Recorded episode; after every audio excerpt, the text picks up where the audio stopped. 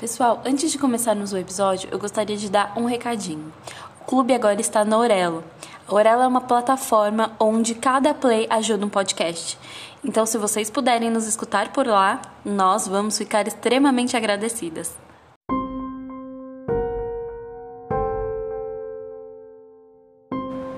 Atenção! O programa a seguir tem descrições de extrema violência e não é recomendado para pessoas sensíveis.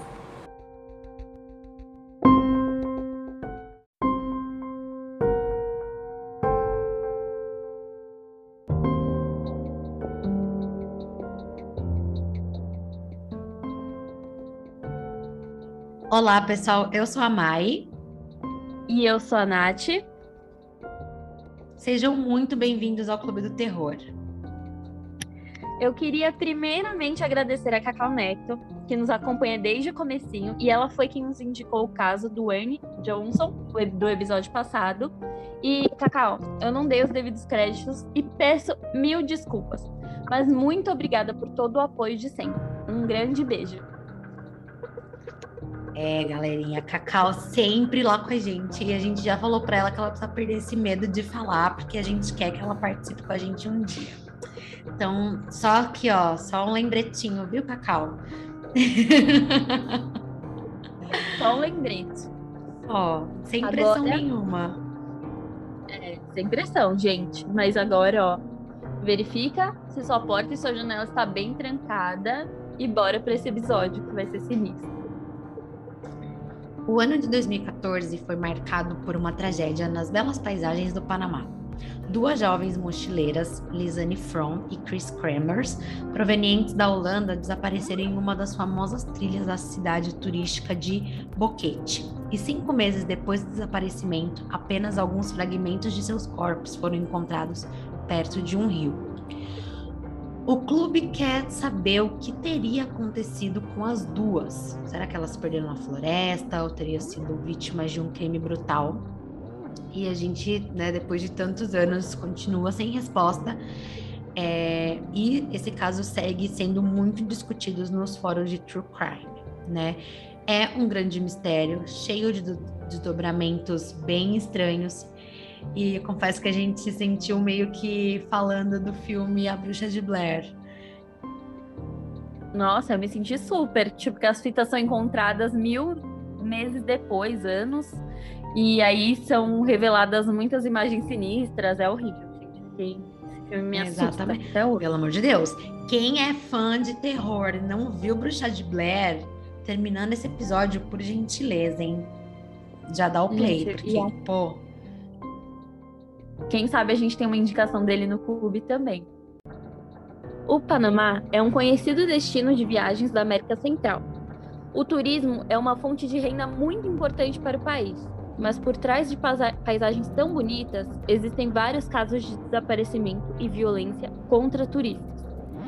Em 2009, Alex Humphrey, um mochileiro inglês de 29 anos, desapareceu de... sem deixar vestígios, também na cidade de Buquê, na província de Chiriquí. Alex deixou o hostel onde estava hospedado e tinha planos de conhecer o balneário da Cachoeira Majaguá. Ele nunca retornou desse passeio. Catherine Jonathan, uma estudante de 23 anos, foi assassinada em 2017. A jovem fazia uma trilha na cidade litorânea de Bocas del Toro. Uma mochileira alemã se perdeu durante uma trilha na cidade de Santa Fé, na província de Veru, Veráguas, em 2017. A jovem foi encontrada pela SINAPROC, Defesa Civil Panamenha. Ao invés de ser levada em segurança para o hospital, a turista foi presa e violentada sexualmente pelos membros da busca e teve seus pertences roubados. Ela conseguiu fugir do cativeiro e buscar ajuda. Qual seria seu destino se não tivesse conseguido escapar? Em 2014, na mesma cidade, as duas jovens holandesas sumiram sem deixar pistas. Então, até agora, a gente viu que existe mais de um caso de desaparecimento. E como em todo lugar, o turista sofre de alguma forma. Só que a forma que acontece lá faz o local ser aqueles mistérios ou casos do linha direta. Lizane From e Chris Kremens nasceram em Amersfoort, Holanda. Tinham 22 anos e 21 anos, respectivamente. As jovens trabalhavam juntas e decidiram fazer uma viagem para o Panamá, onde trabalhariam como voluntárias. No dia 15 de março de 2014, as duas voaram da Holanda diretamente para Costa Rica. Chegando na capital do país, a dupla viajou para Bocas del Toro, localidade panamenha conhecida como Caribe do Panamá. As duas haviam acabado de se formar na universidade. Lizane estudou psicologia e Chris era formada em educação sociocultural. E, gente, aqui eu tenho dois pontos para falar. E o que acontece com os turistas parece outro filme, que é o Albergue, onde os turistas eles são levados para satisfazerem os clientes carniceiros. Eu não sei se vocês viram esse filme, mas eu precisava comentar porque ele veio na minha cabeça quando eu fiz essa pesquisa para esse episódio. Amiga, não sei se você pensa a mesma coisa, se você já viu esse filme também. Eu odeio esse filme. Olha, gente, odeio porque assim, é... eu não gosto de filmes que tem muito sangue, assim, essas coisas. E esse filme, ele me dá agonia, sabe? É um negócio. Eu não consegui nem terminar para falar bem a verdade para vocês, mas eu, eu sei do que você está falando, porque isso mostra bem no começo, assim. É... Mas, cara, é porque é o tipo de filme que me dá muita agonia, sabe? De eu não conseguir olhar assim, o que está acontecendo, porque é muito sangue. É muito que a gente gosta de filme de, de fantasma, né?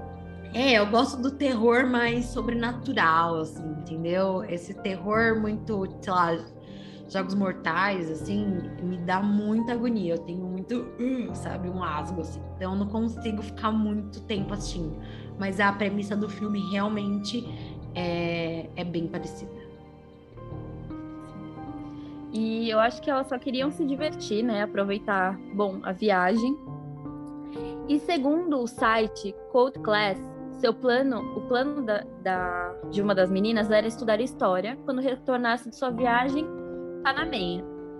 Mas chegando em Bocas del Toro, as jovens aproveitaram muito a cidade. Tiveram aulas de espanhol, curtiram a praia, fizeram amigos.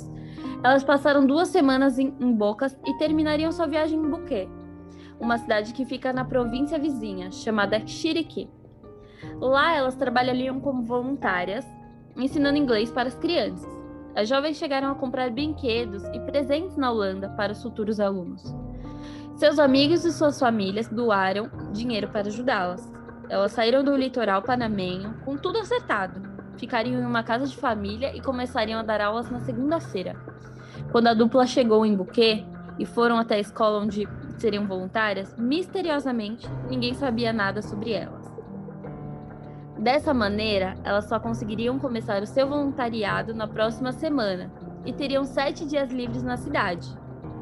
Isso foi muito frustrante para as jovens, pois tinham tudo programado Lisane mandou uma mensagem para seus pais, dizendo o quanto estava decepcionada por não iniciar as aulas naquela semana. Elas receberam um e-mail da escola três dias antes de se apresentarem em Buquê, dizendo que estava tudo certo e do nada, chegando lá, não havia nada para elas. Esse é o primeiro ponto que eu acho muito estranho em toda a história. Segundo Miriam, a proprietária da casa onde as meninas se hospedaram, por causa desse tempo livre, elas resolveram desbravar a cidade. Lisane estava sentindo dor na garganta no dia 30 de março, mas mesmo assim elas decidiram fazer o passeio. Elas haviam planejado, como eu disse, tudo certinho. Elas queriam subir o vulcão Bauru e conhecer uma fazenda de morangos no sábado. Passeio organizado pelo guia Feliciano. Segundo um dos pais das meninas, elas não tinham mais nada agendado naquela semana. Gente, já começou tudo errado, já tudo errado, tudo errado. É, eu acho que um, um, ponto a ser comentado aqui foi o que você falou, né? De tipo, elas já tinham tudo certo e chegou lá e não tava nada certo, sabe? É tipo.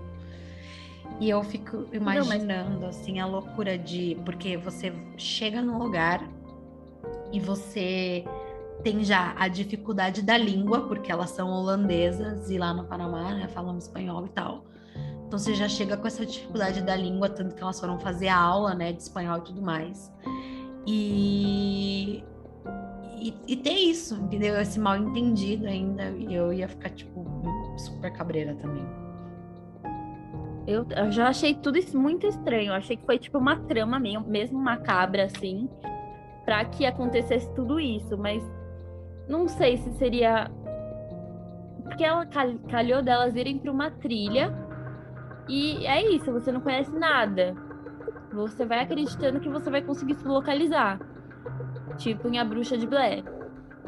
Só que aí acaba que é tudo igual. Você não encontra Exatamente. nada, você não consegue desbravar o caminho mesmo, você se perde. Então, o que será que aconteceu?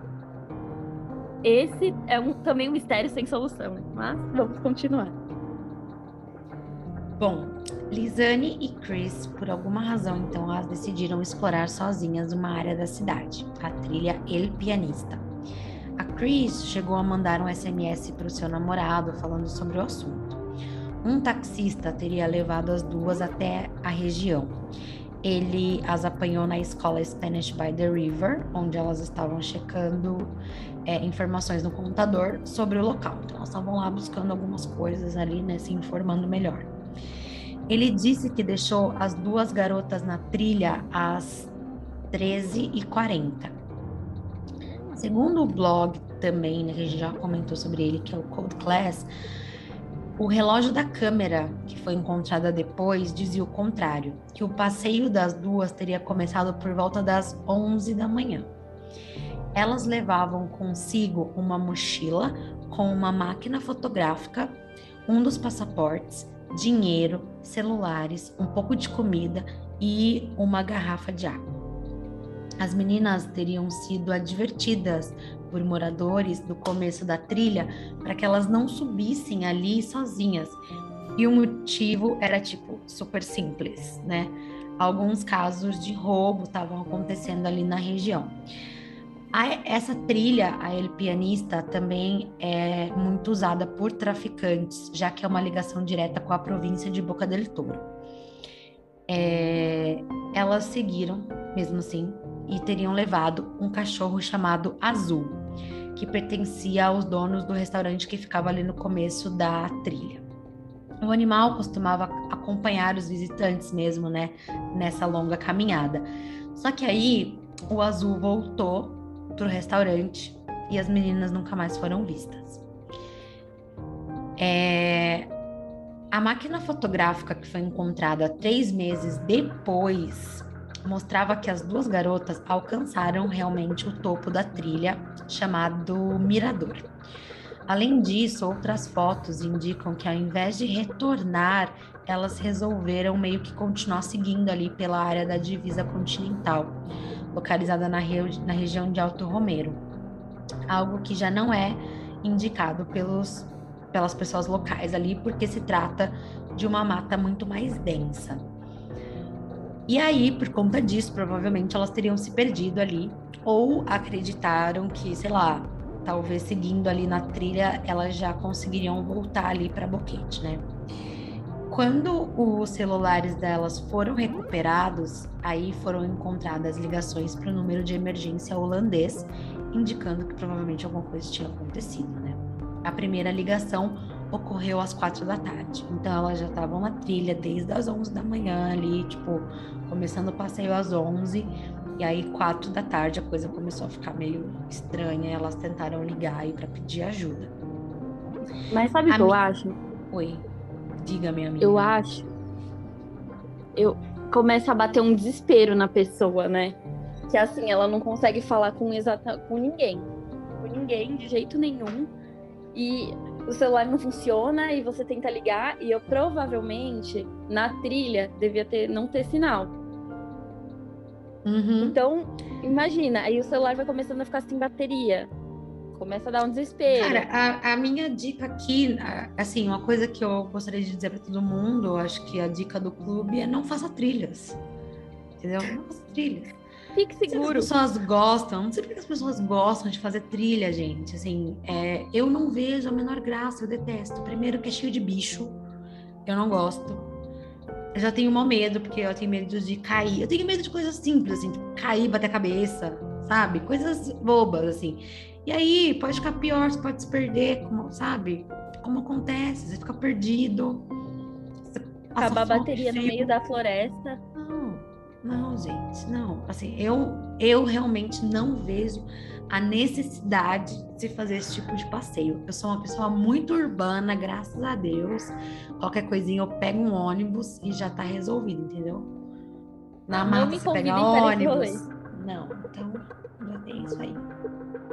Não, não quero. Já saibam, já, já fiquem cientes. Não ficam me chamando para acampar, não, que eu não vou. O máximo que eu posso acampar é tipo no quintal da casa de alguém. No máximo. É até ali que eu vou. É, exatamente, porque qualquer coisa eu posso usar o banheiro dentro de casa, entendeu? É umas coisas assim. Deus me livre, gente. Mas Deus aí, amiga, já tem mais hum. ainda, amiga. Tem mais, tem mais coisa. Que assim, tudo isso, né, acontecendo lá, ninguém sabia. Elas foram passear, ninguém se deu conta, deixaram lá as meninas viverem a aventura delas no Panamá.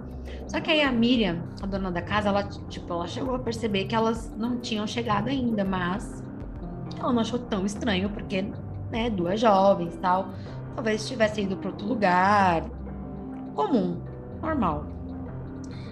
Mas no outro dia pela manhã, o guia Feliciano, que é o dono da fazenda lá de Morangos, ele apareceu lá na escola por volta das 8 da manhã, dizendo que ele estava lá para levar as duas jovens para um passeio.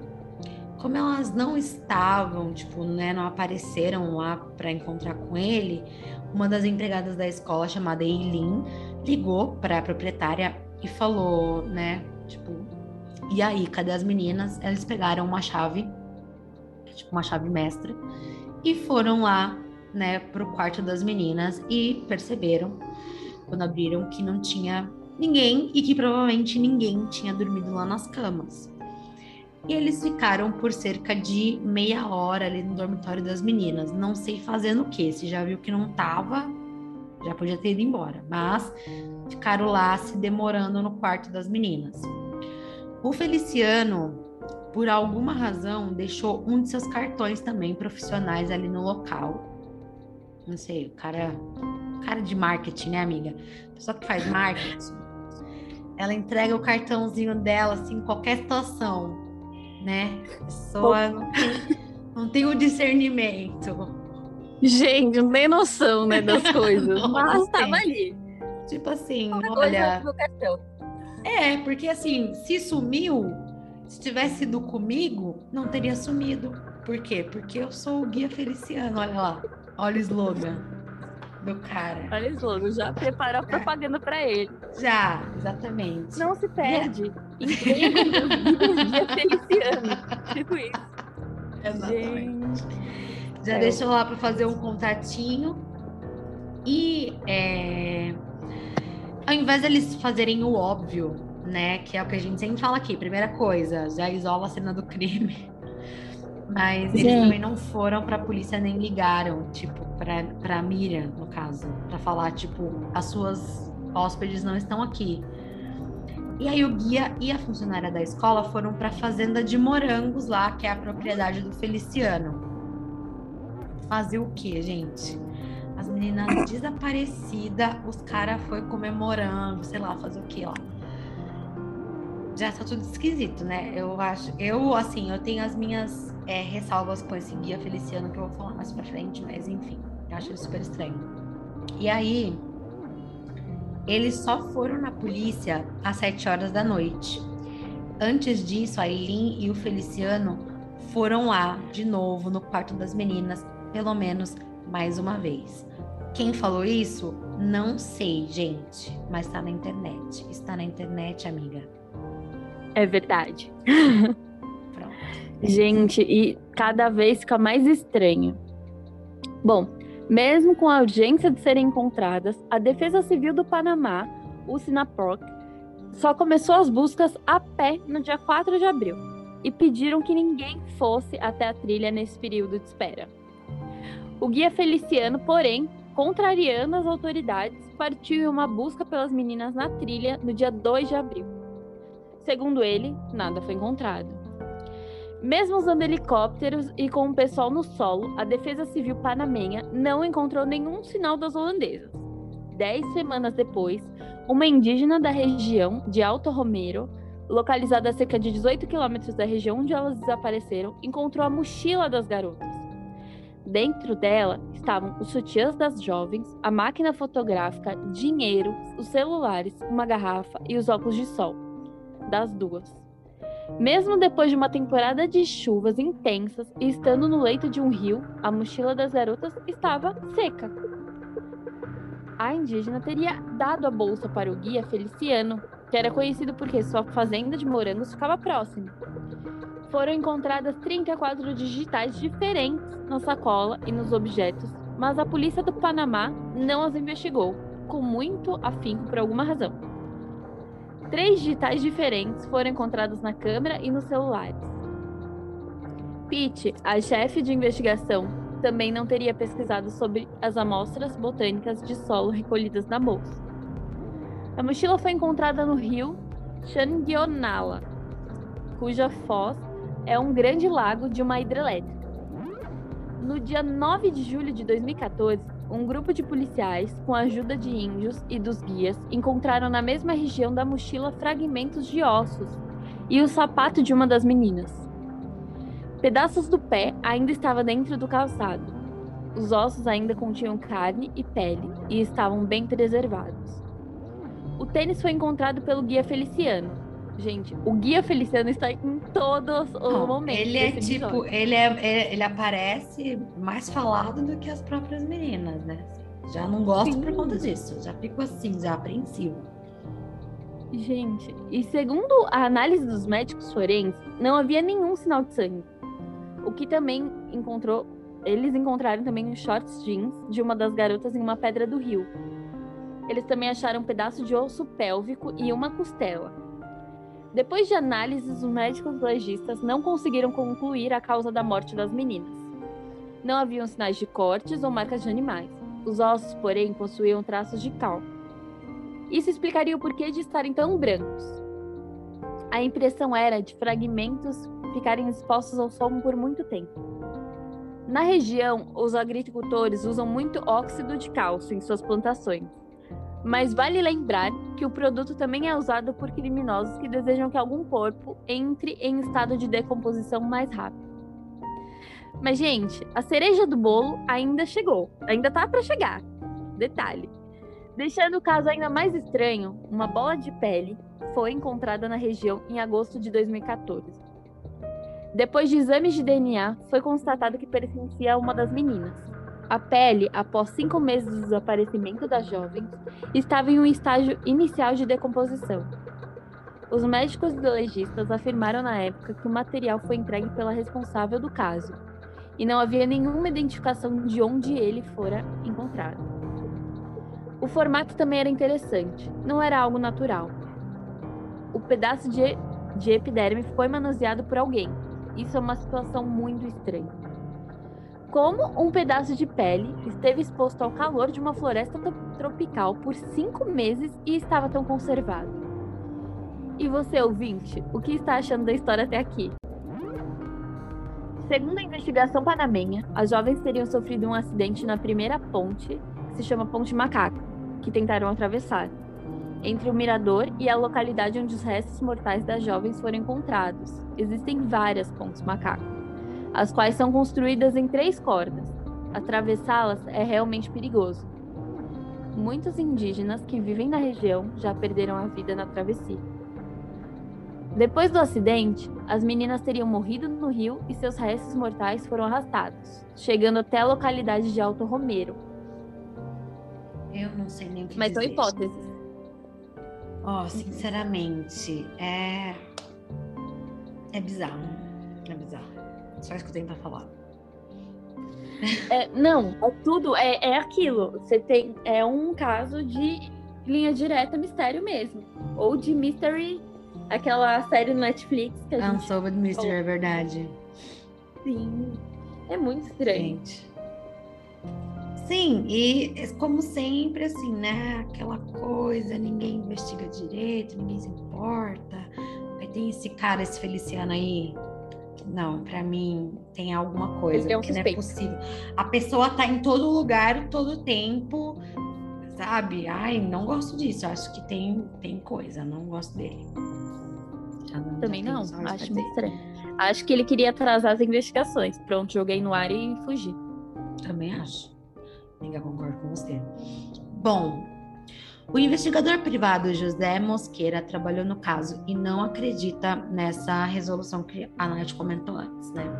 Em entrevista para a TV Panamá, o detetive disse que células criminosas atuam ali na província de Chiquiri, cometendo uma série de crimes, como a gente falou, né? Então aquela região tinha essa questão aí de traficantes e tal. Então, segundo ele, o governo panamenho perdeu uma oportunidade de capturar esse pessoal Boquete, apesar de ser uma cidade turística e parecer um local pacato, tem uma grande atividade de tráfico de drogas, né? Então, como a gente estava falando bem lá no começo, essa trilha que elas fizeram, que chama El Pianista, ela está encravada ali na Cordilheira de Talamanca, é um ponto turístico muito procurado, mas também é bastante usada para contrabando de entorpecentes. Ela liga duas províncias que são Chiquiri e Bocas del Toro, e além disso, na ocasião do sumiço das duas jovens, uma gangue local levava terror ali para o município, né? Essa gangue se chamava Los Niños de la Quinta, ou Los ND5. Outras incongru incongruências no caso também demonstram a existência de uma terceira parte, né? Então, acredita-se que não foi um acidente, alguma coisa assim, mas que as meninas foram mortas por um terceiro. É, a análise dos celulares demonstra que elas fizeram a primeira tentativa de ligação para o número de emergência às 4h39. A região depois do mirador, porém, ela não tem sinal de celular, como a gente já estava comentando antes, né? Mata densa dificilmente vai ter. A segunda tentativa foi feita 10 minutos depois, às 4h49. Os dois celulares foram desligados e 14 horas depois houveram novas tentativas. Agora, além das meninas discarem o número de emergência da Holanda, elas passaram também a ligar para o 911, né, que é o 911, que também é usado no Panamá. Elas alternavam entre os dois celulares. No dia 2, elas fizeram quatro tentativas. A primeira foi feita às 6h58 da manhã tá? Não da tarde. Então foi feita às 6h58 da manhã. E a última foi feita às 13h56. Segundo também o blog Code Class, é, nesse dia elas quase, quase conseguiram completar a ligação, mas não deu certo, infelizmente. Então, mais tentativas foram feitas também no dia 5, quando a bateria do telefone Samsung de Lisane finalmente acabou. A bateria do celular da Chris, que era um iPhone, durou até mais ou menos o dia 11. Aqui entra uma questão importante. Segundo a análise feita pela polícia do Panamá e da Holanda, ambos os celulares estavam com apenas 50% de carga no dia 1. Além disso, entre os dias 7 e 10 houveram 77 tentativas de acessar o celular da Chris, e a gente sabe que para efetuar a ligação de emergência, você não precisa ter a senha do celular, você consegue fazer isso sem desbloquear. A última tentativa foi feita no dia 11, quando o celular finalmente perdeu totalmente a bateria. Então fica meio que óbvio assim que tinha uma outra pessoa tentando acessar o celular ali para fazer alguma outra coisa que não era só a ligação de emergência foram encontradas três digitais diferentes em ambos os celulares. E a gente já tinha falado que tinha três digitais diferentes na câmera das meninas também. Certeza e que aí... foi do Guia Feliciano. Ai, gente, então. Ó. Ai, vagabundo. Gente, uma dica também do clube. Comprem Android. a bateria vai durar a vida inteira. Mas o iPhone da, da Chris durou mais tempo. Acho que o iPhone da Holanda é diferente. Aquelas. Não sei. Não o sei iPhone tá dizer. Tá diferente. O iPhone delas era diferente. Bom, é, a gente estava falando da câmera fotográfica agora, né? Então, é, mostrou nessa, na câmera tinha então ali fotos né da trilha que elas fizeram.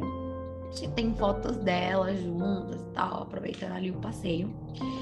E essas fotos elas iam até o número 508. Depois elas pulavam diretamente para outras 90 fotos noturnas, né, que foram tiradas na madrugada do dia 8, entre 1 e 4 da manhã.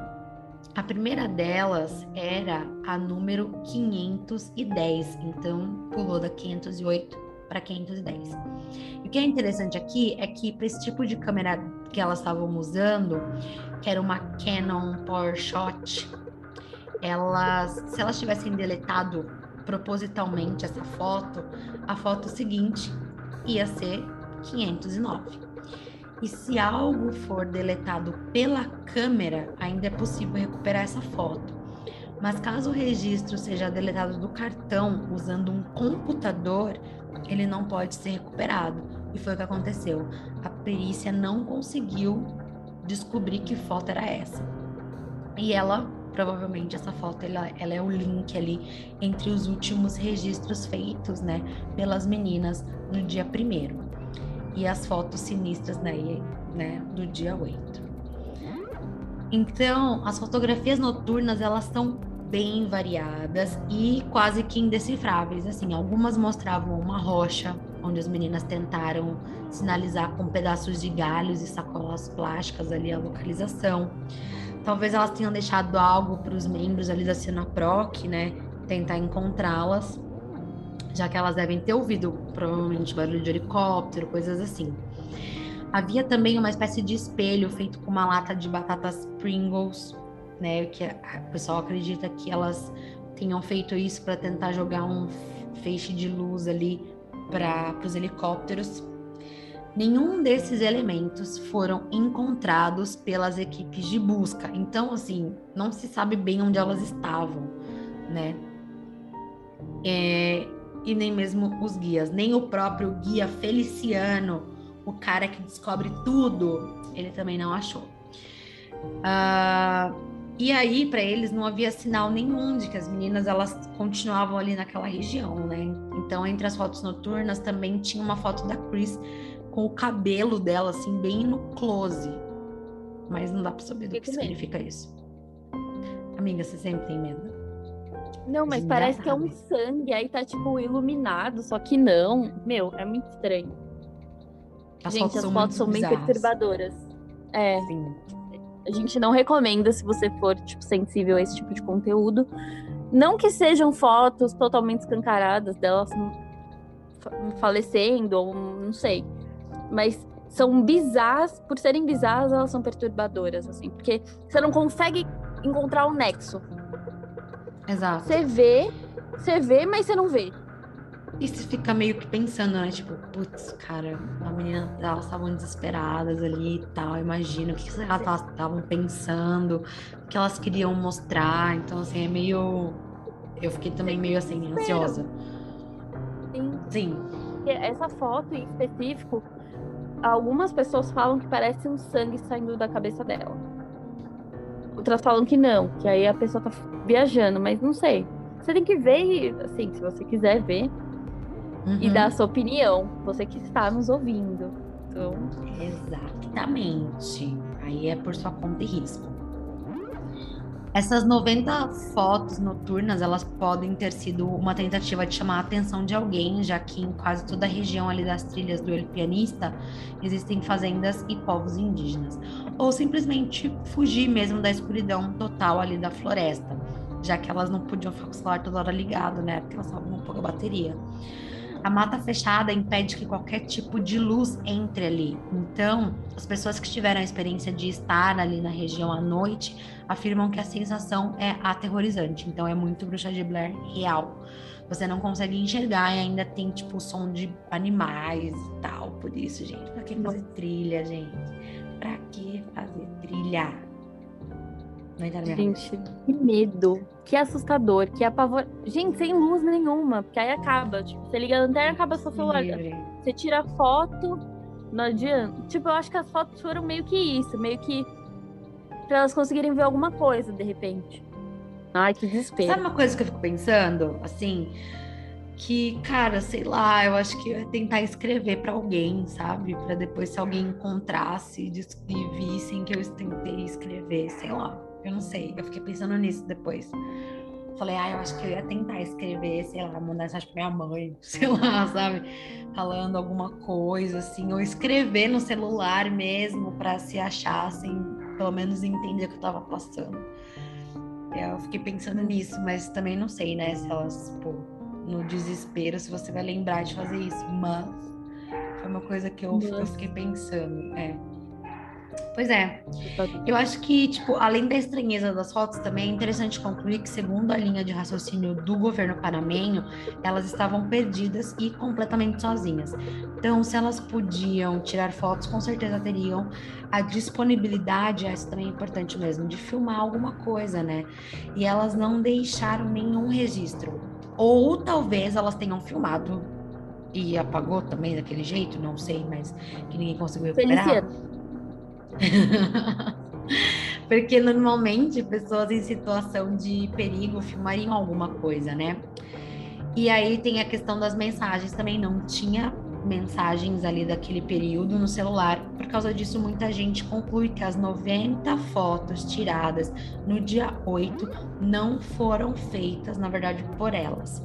E as 77 tentativas de acessar o celular da Chris também são muito importantes aí nessa análise para tentar entender o que estava acontecendo aí durante esse período que elas estavam né, desaparecidas.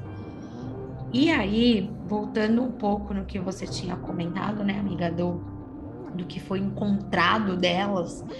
Então, o resultado da análise de fragmentos ósseos e daquela epiderme que foi encontrada também precisariam ter sido olhados assim com mais atenção.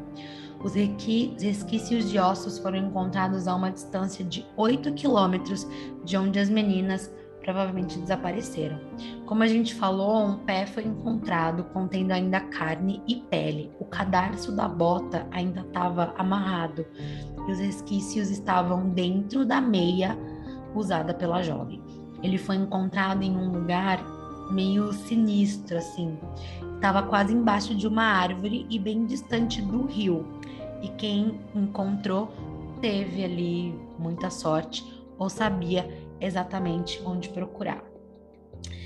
Na análise, foi possível concluir que não havia nenhum resquício de sangue, ele estava limpo.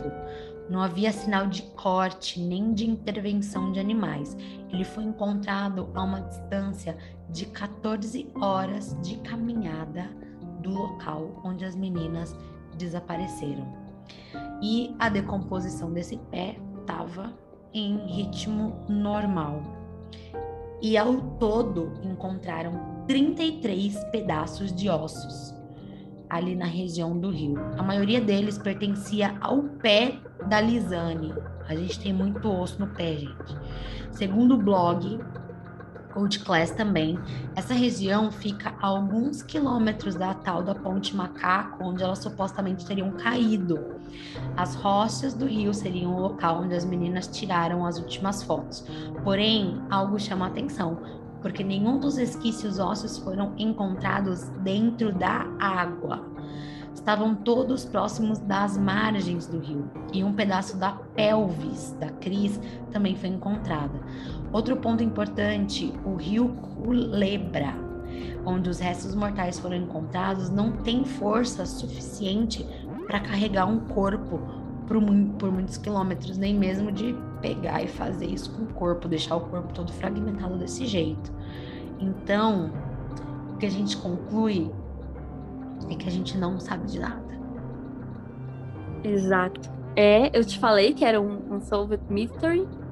Ninguém Sim, sabe, ninguém viu, ninguém. A ninguém conclusão é que não há conclusão. Essa é a verdade. Exatamente. Esse é um mistério que, gente, eu preciso muito que vocês falem sobre, que a gente quer saber muito. Bom, é preciso dizer que a trilha, encravada na cordilheira da Talamanca, parece ser uma região bem sinalizada. Depois do crime, uma placa indica o fim da trilha, no mirador. Especialistas advertem que para seguir adiante, você precisa de um guia, o Feliciano, por exemplo. Mas só existe um caminho.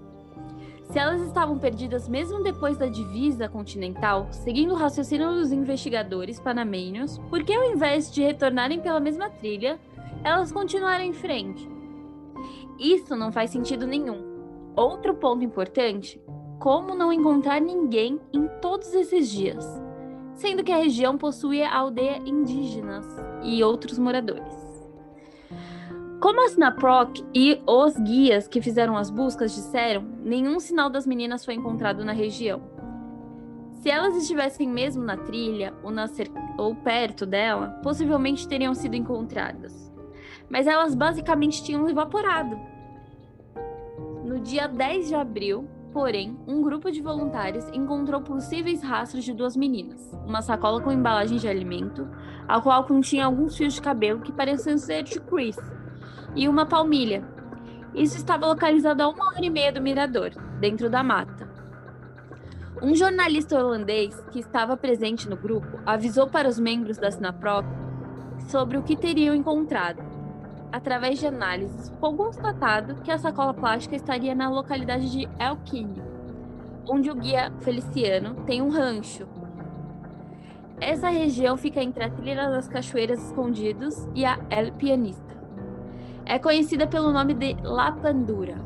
Esse achado é muito importante, pois mostra que as buscas do Sinaproc foram mantidas em pontos muito restritos. Dessa maneira, seria impossível encontrar as meninas, tanto que, caso elas estivessem perdidas de fato dentro da floresta, nunca seriam encontradas. A região onde seus restos mortais foram localizados está a 8 quilômetros do mirador. Então era evidente que eles ficaram concentrados nas trilhas e deveriam ter procurado mais no interior da floresta, já que a crença era de que elas estavam perdidas. A palmilha encontrada e os pacotes de alimento passaram por análise, mas alguma autoridade simplesmente perdeu os resultados. Na região de La Pandura também fica outra trilha, a Sendero Los Quetzales, dois jovens franceses estavam fazendo a trilha na região do dia 5 de abril. Gente, a coisa parece uma trama da novela das oito. Eu, eu acho que é isso. Que Eles somem com os turistas. Cara, é, é uma assim, primeiro que a gente já falou no começo das, né, dos casos de desaparecimento e tal. A gente vive num mundo violento, isso é um fato. Então, qualquer lugar que você for, você está sujeito a algum tipo de, enfim, de violência, infelizmente. Ainda mais quando você é mulher. A gente sempre fala isso aqui, né? Do quanto a violência contra a mulher é gigantesca e tudo mais. Mas eu tenho que voltar a dizer, amiga, que assim, não façam trilha, gente. Não façam trilha. Não façam trilha sozinha, não façam trilha com guia, entendeu? Não façam. Simplesmente não vão. Porque Deus me livre. Sim. Deus me livre. Sim. Não. Isso a gente viu também no nosso episódio da Floresta dos Suicidas, onde é uma floresta que não tem vida animal e a floresta ela faz você se perder. Então é isso, a gente tem um histórico aqui de lugares que, gente, por favor, não façam trilha, gente, Prainha Branca, um Exato. e assim, ó, é assim, você tem que ouvir também Floresta do Suicídio, se você não escutou, tá aqui no nosso podcast, procura aí para você escutar, entender do que a gente tá falando. Mas, acho que, amiga, você falou da Prainha Branca, realmente, Prainha Branca é a única trilha que eu faço. Ela é horrorosa? Ela é horrorosa. Mas é o único jeito de chegar lá na praia. Então, eu já fiz ali, mas é porque realmente não tem muita opção. Porque se tivesse a opção, eu não faria, entendeu? A, a verdade é essa. Mas eu faço porque. Mas assim, com sempre com medo, sempre atenta, sempre. Entendeu? é muito esquisita, realmente. Não faço, só faço de dia também. Só torando, entendeu? Uhum. Senão, não faço. Não faço. Não gosto, entendeu? Não gosto dessas coisas. É... E, cara, eu acho que é isso. É você. E você sai do seu, sabe, do seu ambiente, assim, lugar que você conhece, tá indo em outro país, outra língua, foi que nem a gente falou no começo. Vai conhecer um shopping, gente, sabe? Do país lá. Vai ver como é que são as lojas, entendeu? Sei lá, faz um passeio mais suave, assim. Não precisa ir no meio do mato, sabe? É, gente, por favor. Sigam Nossa. nossas dicas que vocês vão se dar bem. É, sei lá, vai conhecer um museu, vai conhecer a biblioteca, entendeu? Pra que que vai? Pra que que vai na trilha? Uma, um bicho lá venenoso te pica também, tem tudo isso. Deus me livre, gente. Ai, Ah, não. aborta essa ideia. Quem tiver pensando em fazer trilha depois desse episódio, não vou falar nada, hein? Depois não vem reclamar no inbox. A trilha El Pianista, ela tem apenas um caminho. Então, seguindo essa hipótese de que elas tinham tempo e elas seguiram cruzando o Mirador e entraram ali na região do Alto Romero, fica claro que caso elas estivessem perdidas, elas iam retornar.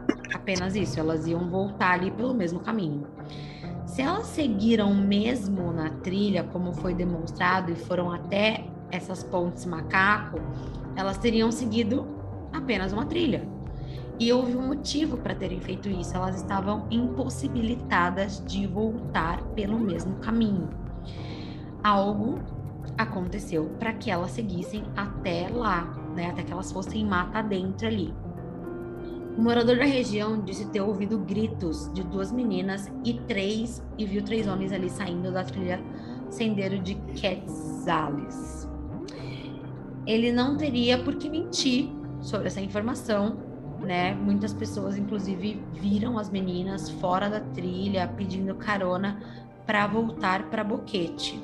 E depois ainda tem a foto de dois rapazes com duas meninas que se parecem muito com elas.